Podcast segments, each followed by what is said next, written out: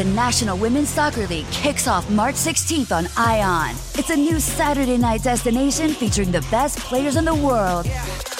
25 Saturday nights, 50 matches, all season long on ION. Out in front to Williams, slips through. Here's a shot, and it's in! This is a game changer for sports. Sabina takes a shot herself. Hammers it home. Oh my goodness! See the full schedule and find where to watch at IONNWSL.com. Caesars Sportsbook is the only sportsbook app with Caesars rewards. That means win or lose, every bet brings you closer to the types of perks only Caesars can offer, like hotel stays at over 50 iconic destinations, bonus bets, daily profit boosts, tickets to the game, dining, and so much more. Whether you're a new or existing customer, Caesars Sportsbook is always rewarding. Must be 21. Gambling problem? Call 1 800 Gambler. Caesars Sportsbook. Don't just spectate, participate. Con nosotros el show de Fernando Espuelas, conducido por nuestro experto en política, Fernando Espuelas, aquí en KTNQ 1020 AM.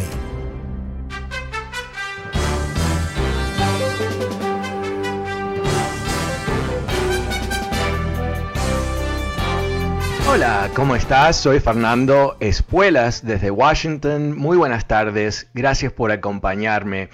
A veces en este programa hablamos sobre la, increíble situación ¿no? de personas que, aunque tienen acceso a información real, quedan atrapadas en burbujas informáticas, específicamente este mundo de las conspiraciones, de uh, estos rumores que en muchos casos Donald Trump a través de su cuenta de Twitter uh, alentó y aumentó la distribución de esos mensajes a gente que inclusive está en el Congreso, que son parte de esta conspiración QAnon, ¿no? que es una, un, una colección de locuras entre una que es la más uh, cómica a cierto nivel, no es cómica, pero es, es, tan loca que es casi cómica, que los demócratas como Nancy Pelosi y otros importantes líderes del Partido Demócrata uh, mantienen niños atrapados en sótanos de Washington para violarlos, ¿no? Y que eh, esto es lo más obvio del mundo. Okay. Eh, entonces nos preguntamos, ¿no? ¿Cómo uh, surge este fenómeno? Y, no pretendo tener una respuesta, yo creo que es, uh, un, proceso bastante complejo en donde personas caen en esa burbuja y no se pueden escapar, no tienen casi la capacidad de ver que, que están atrapados.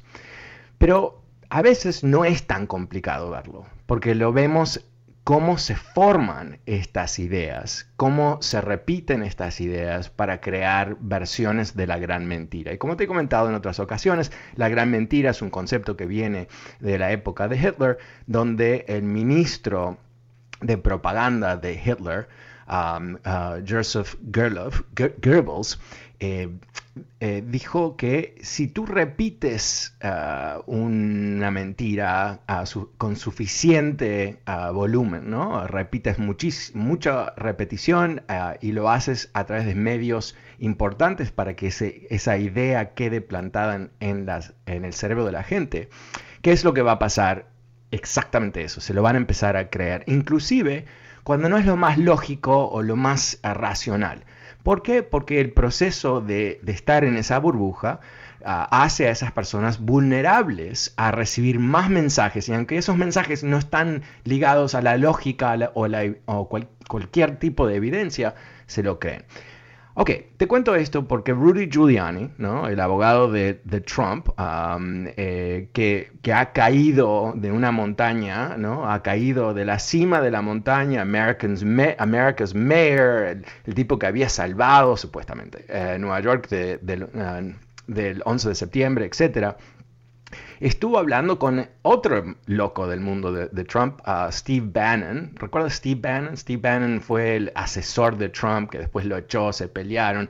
Y hace unas semanas atrás Trump le da un perdón presidencial porque él había sido arrestado. Acusado de cometer un tremendo fraude, recaudar más de 25 millones de dólares de gente que sigue a Trump y que uh, eh, lo, los convencieron de que si le daban dinero a Steve Bannon, él iba a construir la muralla. O sea, un concepto tan loco, ¿no? Pero la gente se lo creyó y le dieron 25 millones de dólares a él y a, sus socios y fueron acusados, no llegaron al juicio porque fue perdonado por Trump, de haberse puesto en sus bolsillos millones de dólares de esos 25 para pagar sus tarjetas de crédito, ir de viajes y todo el resto. Okay los personajes alrededor de Trump son diferentes niveles de, eh, criminales, ¿no?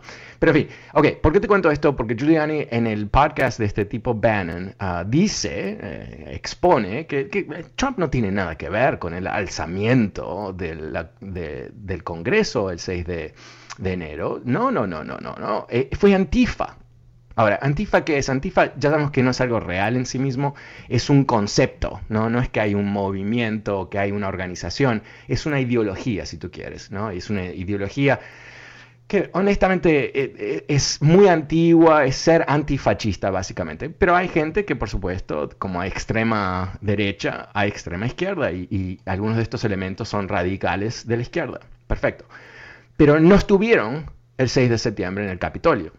Ahora, ¿por qué sabemos eso? Porque está bajo investigación y la FBI dijo, no estuvieron ahí.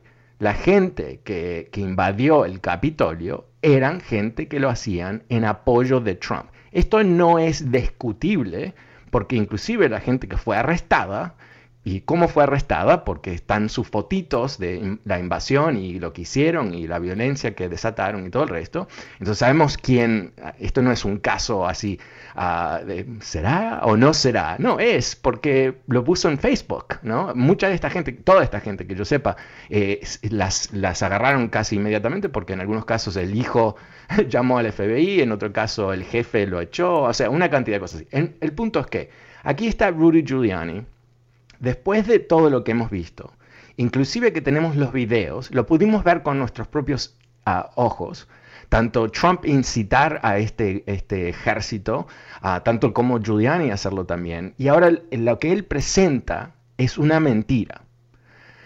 Ahora, no sabemos si él se la cree o no se la cree no hay ninguna manera que él se la cree. Voy a responder mi incertidumbre. Eh, porque él no es, no es un bobo. Puede ser que esté un poco rayado, puede ser que esté un poco, no sé qué, ¿no? Desbalanceado, quizás un poco viejo, no sé. Pero no, bobo no es y, y nadie que escucha a la investigación de lo que ha ocurrido se le puede entrar en la cabeza que esto fue Antifa. Por supuesto, él no es el primero a decirlo, varios de estos republicanos en el Congreso, estos ultraderechistas, eh, lo dijeron también sin evidencia, por supuesto, después lo repitieron a través de Fox News. Pero aquí tenemos ¿no? la repetición de la misma mentira y yo te aseguro, no te aseguro, pero yo creo que eh, si haríamos una encuesta sobre las opiniones, las creencias de, de estos radicales que siguen a Trump, inclusive en estos tiempos, me imagino que un grupo importante, si no una mayoría, diría que fue Antifa y no fueron ellos, ¿no? Porque, una vez más, volvemos a este tema de las conspiraciones. Entonces, eh, el reto para nuestro país no es simplemente superar a Trump y la época de Trump y, toda la inestabilidad que él nos heredó. El reto también es cómo logramos reintegrar millones de personas que siguen a Trump a lo que es a la sociedad, ah, yo diría, más eh, normal, ¿no? Donde hay conservadores, hay liberales, hay independientes y, hay un debate perpetuo porque es una democracia sobre cuáles son las mejores soluciones desde el gobierno hacia el país, pero que no es ah, algo que ah, estemos luchando sobre si va a haber una constitución o no Ah, o qué es fantasía y qué es realidad. ¿no? Y, mi fórmula, que es mi fórmula súper ah, fácil que siempre he utilizado, es 2 más 2 es 4. Ah, eso es una, una, realidad objetiva no debatible. ¿no? Y, y es también, yo creo que es de alguna manera una fórmula para una democracia. ¿Por qué? Porque tenemos que estar de acuerdo con la matemática del mundo, las cosas que tenemos enfrente de nuestros ojos, y después podemos tener opiniones sobre esa matemática, pero no la matemática en sí misma. Bueno, ¿cómo lo ves tú? El número es 844-410-1020, 844-410-1020. Eh, ¿Tú has escuchado alguna de estas conspiraciones y te ha quedado pendiente en la cabeza? ¿Será verdad no será verdad? Llámame y, cuéntame. 844-410-1020. También te comento que en mi newsletter de hoy, si no te has suscrito todavía, lo puedes hacer a través de fernandoespuelas.com.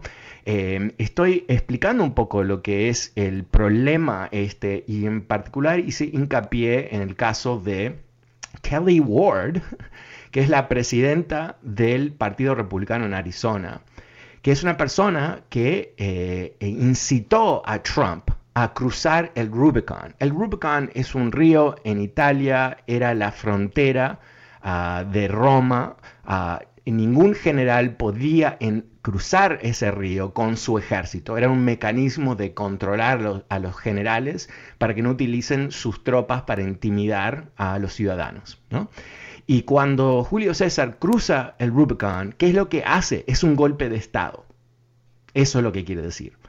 Ah, y esta señora, Kelly Ward, efectivamente es una ultra radical ah, que eh, eh, pidió ayuda de Trump para ser electa. Ah, eh, hay ciertos rumores que, perdón, hay una investigación, no hay solamente rumores, de que hubo un fraude electoral en su elección como presidenta, pero más que nada, eh, en el newsletter explico por qué esto es tan problemático para el país.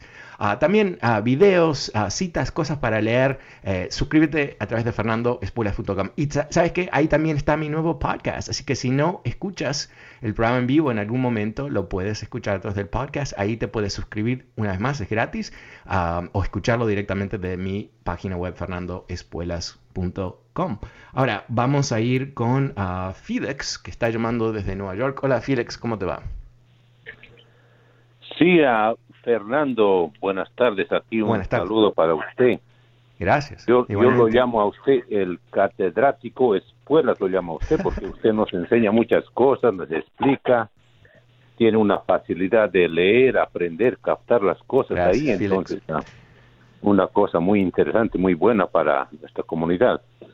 Bueno, lo que quiero hacer unas dos preguntas a usted, usted yo sé que usted sabe más de esta situación, ¿cómo ¿Cómo, ¿Cómo será de la situación de del perdón que se que se tenía que dar Donald Trump? ¿Cómo será esa situación? Entonces, y otra cosa también, la segunda pregunta es cómo cómo podemos hacer los ciudadanos, toda la gente que pagamos acá, porque usted sabe, a, Trump como vice, a todos los vicepresidentes les dan su salario de 400 mil dólares anuales, ¿verdad? Entonces eso le presenta como regalarle a Trump por su mal comportamiento. Mil oh, tú dices la pensión que se le da al presidente. A los expresidentes, ¿verdad? Sí, sí, sí. Bueno, sobre el, el, tema del perdón, em, él eh, había dicho muchas veces que él quería autoperdonarse, que hubiera sido muy novedoso, no se reconoce ese eh, derecho, nadie lo ha hecho y se piensa que es totalmente ilegal. Y eso hubiera abierto Ah, se piensa eh, casos, desafíos donde él iba a ser demandado o arrestado inclusive para testear si él tiene ese derecho. entonces no lo hizo, aunque aparentemente fue una de esas decisiones ah, al último momento que decidió que había más riesgo de hacerlo que no sobre el segundo tema de su pensión, y hay muchos otros gastos, no solamente la pensión, sino seguridad para el resto de su vida, que son millones de dólares al año. Y él firmó una orden antes de irse que por seis meses, eh, algo que ningún otro presidente hizo, le dio a toda su familia protección y a algunos de sus amigos también, algo que es wow, ¿no?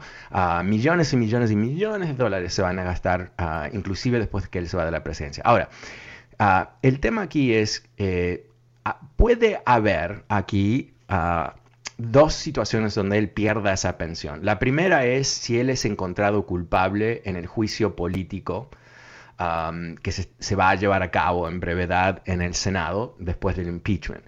Nadie piensa que lo van a encontrar culpable hoy por hoy porque, como te he comentado esta semana, 45 de los 50 senadores republicanos ah, votaron para ah, no tener un juicio. Es una manera de ah, señalizar en forma bastante fuerte que no, no lo van a hacer. Pero existe un segundo procedimiento que no se sabe exactamente cómo funciona porque nunca se ha utilizado, pero básicamente eh, se puede prohibirle a Trump de que se presente a elecciones futuras. Y en ese caso, quizás en esa eh, ocasión también se le puede limitar sus beneficios. Lo que sí sé que, que ya se ha hablado y me imagino que se va a hacer es que todo presidente de Estados Unidos recibe inteligencia de primer nivel, es como una especie de, de, bueno, de, no sé, parte de su paquete de, de jubilación es todavía tener acceso a la información más sensible de Estados Unidos.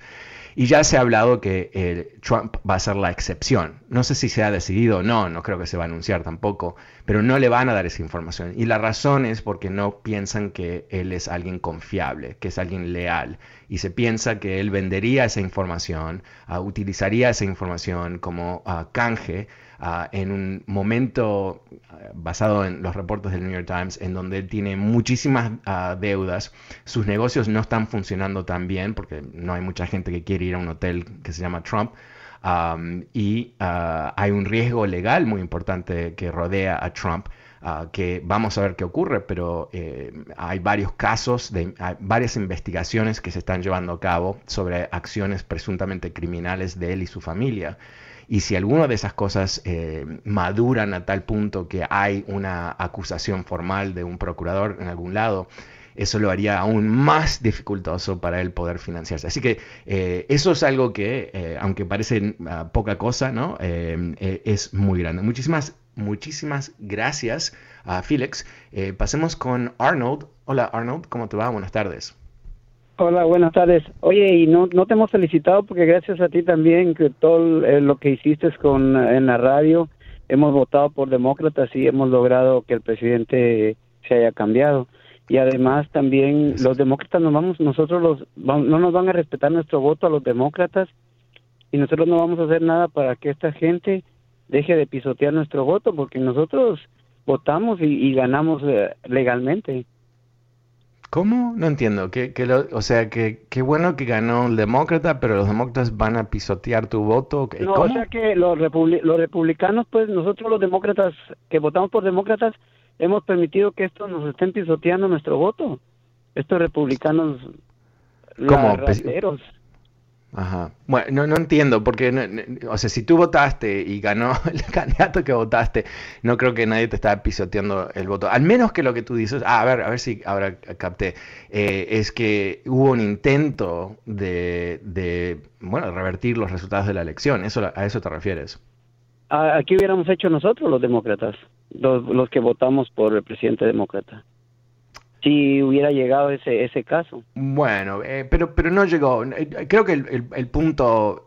Sabes que eh, yo he sido, obvio, ¿no? Bastante crítico de todo Trump y, realmente me ha despertado uh, bueno, mucha, mucho temor que él ha, ha, creado tanta inestabilidad que no simplemente se va a resolver con un nuevo presidente. Pero también hay que verlo del otro lado, ¿no? Que él intentó con toda fuerza de, de destruir el proceso electoral, de crear... Uh, tremenda desconfianza, de intimidar las cortes, de intimidar los políticos. Hay una cantidad de cosas que él hizo para quedarse en la Casa Blanca y no le funcionó. hoy, hoy estaba, ¿sabes qué? Me, hiciste recordar, estaba escuchando un podcast de no importa quién son, porque eh, son, eh, son muy específicos al, un mundilio político que, hay por aquí, pero no importa quién son.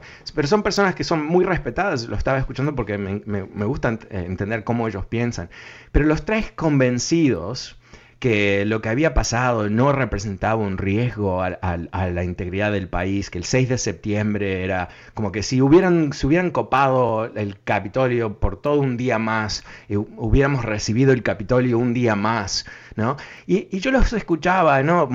hablaban con mucha certeza, y yo digo, no, aquí este es el ejemplo de personas que son muy inteligentes, muy preparadas, pero al mismo tiempo no reconocen qué frágil es un sistema político y que no prospera esta vez, pero eso no quiere decir que no va a haber un, próximo ah, ah, corrupto como Trump que termine lográndolo, porque eh, estuvimos bastante cerca. O sea, si un par de oficiales en un par de estados hubieran dicho lo que él quería que, ah, dijeran, que era que hubo fraude, eso, ¿qué hubiera pasado? Y, yo creo que en, al nivel puntual del 6 de, enero, eh, y estos tres, estas tres personas que yo te comento que no se lo imaginaban, es que si hubieran capturado miembros del Congreso, ¿qué hubiera pasado?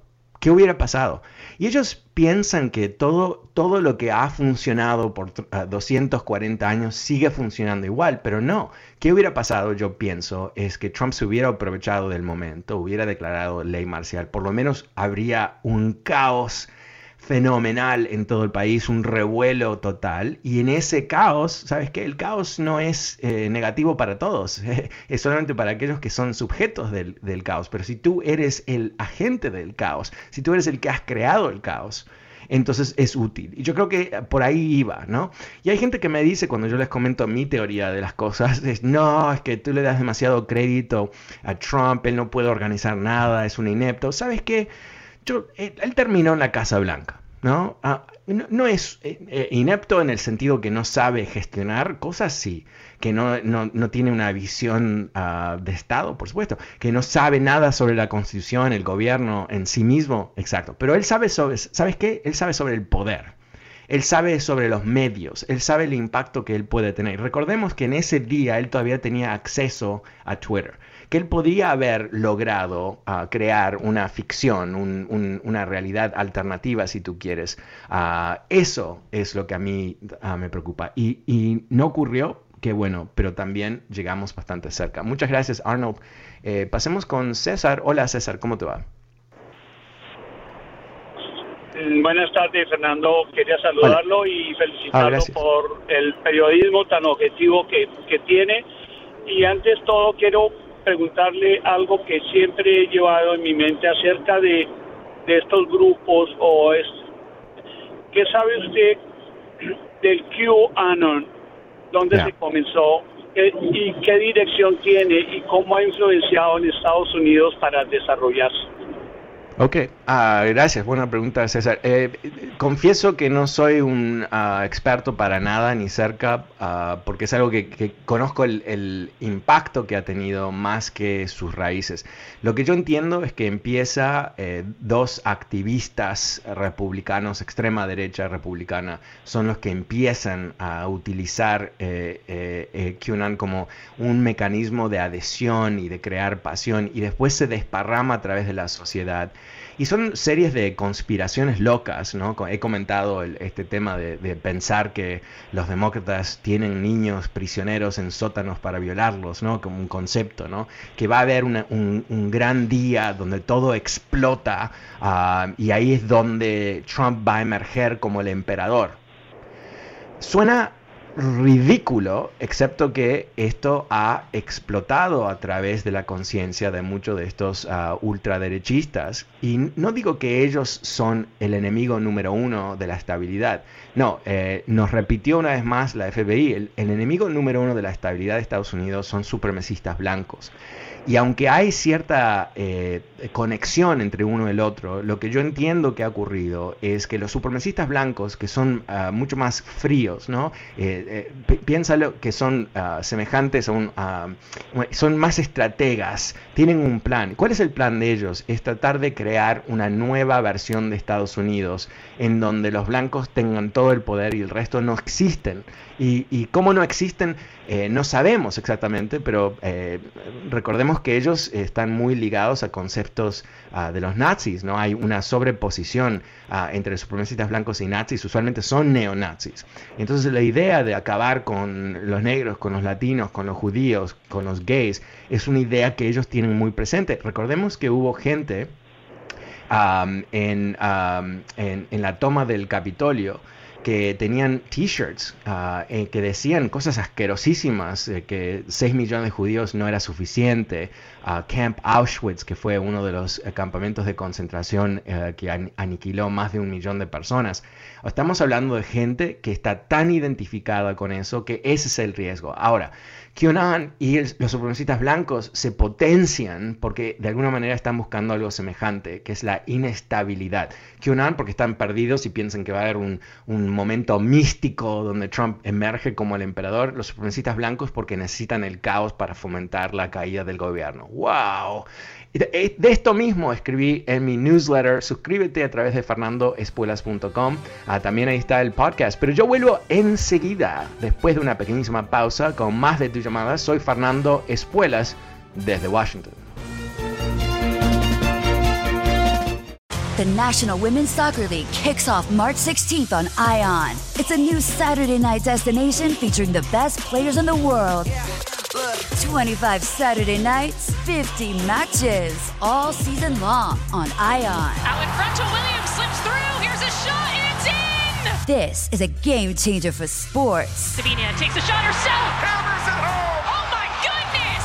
See the full schedule and find where to watch at IonNWSL.com. Caesars Sportsbook is the only sportsbook app with Caesars rewards.